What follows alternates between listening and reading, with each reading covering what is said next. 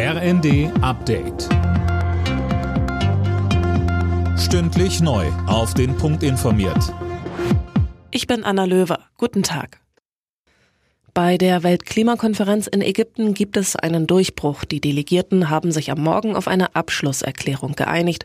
Darin enthalten ist auch ein Fonds für Klimaausgleichszahlungen. Eileen Schallhorn, wie genau soll der funktionieren? Ja, das soll jetzt erst noch erarbeitet werden, aber UN-Generalsekretär Guterres sagt, diese Einigung ist ein wichtiger Schritt in Richtung Gerechtigkeit, ein dringend benötigtes politisches Signal, um wieder Vertrauen herzustellen.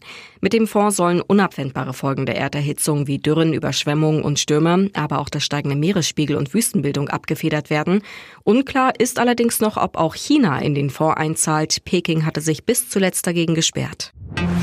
Im Streit um das Bürgergeld rechnet die Union nicht mit einer schnellen Lösung. Bis zum 25. November sei das kaum wahrscheinlich, so Fraktionsgeschäftsführer Frei in der Bild am Sonntag. Gibt es bis dahin keine Einigung, kann das Bürgergeld wohl nicht zum Jahreswechsel in Kraft treten. Heute geht die umstrittene Fußball-WM in Katar los. Nach der Eröffnungsfeier trifft der Gastgeber ab 17 Uhr auf Ecuador.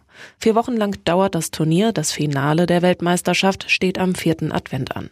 Zu den Titelchancen unser WM-Reporter Daniel Bornberg. Als Favoriten auf den Titel haben Experten und auch Wettanbieter die Brasilianer ganz oben auf dem Zettel. Dahinter Argentinien, Titelverteidiger Frankreich sowie England und Spanien. Erst dann folgt bei den Buchmachern Deutschland. Auch den Niederlanden, Portugal und Belgien werden Chancen eingeräumt. Mit Italien ist eine der großen Fußballnationen im Übrigen gar nicht dabei. Der Europameister hat die Qualifikation verpatzt. Der neue Twitter-Chef Elon Musk hat das Profil von Ex-Präsident Trump bei dem Online-Dienst entsperren lassen. Die Leute haben gesprochen, Trump wird wieder zugelassen, so Musk. Zuvor hatte er die Twitter-Nutzer darüber abstimmen lassen. Alle Nachrichten auf rnd.de